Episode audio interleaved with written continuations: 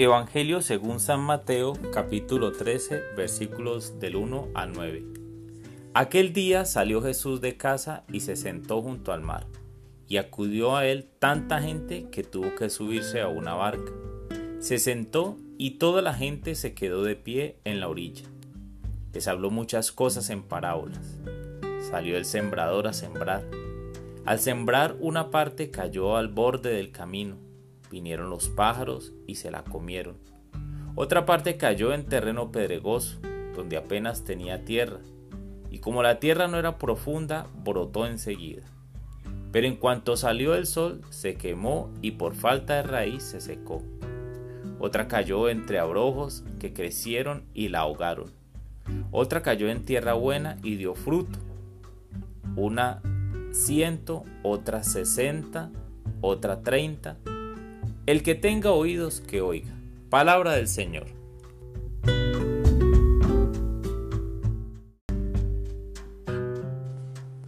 Hola mis amigos.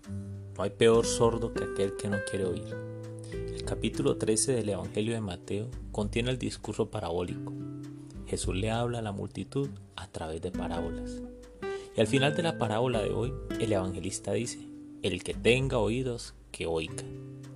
Muchos seguían a Jesús, pero no todos estaban interesados en tener un cambio de vida, un cambio de mentalidad.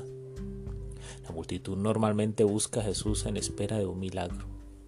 Les parece bonito y novedoso el discurso del reino de los cielos, pero desean entrar a éste con todas las cadenas que representan nuestras esclavitudes.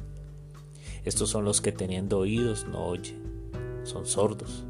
Solo les interesa seguir viviendo a su manera, pero no a la manera de Cristo.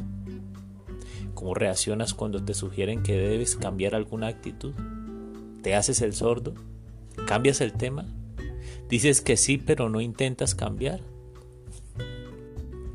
El que tenga oídos, que oiga.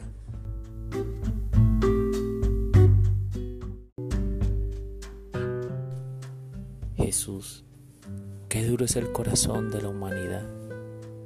Por eso hoy te pido que bendigas a esta humanidad, que envíes tu Espíritu Santo sobre aquellos corazones duros, aquellos corazones que les cuesta trabajo oírte, que no, no, no son capaces de reconocerte, Señor. No escuchan la voz del pastor. Jesús, somos tus ovejas. Enséñanos a reconocer tu voz. Quiero oírte, queremos oírte. Pero también te pido por los que no te oyen, por los que tienen sus oídos cerrados, sellados.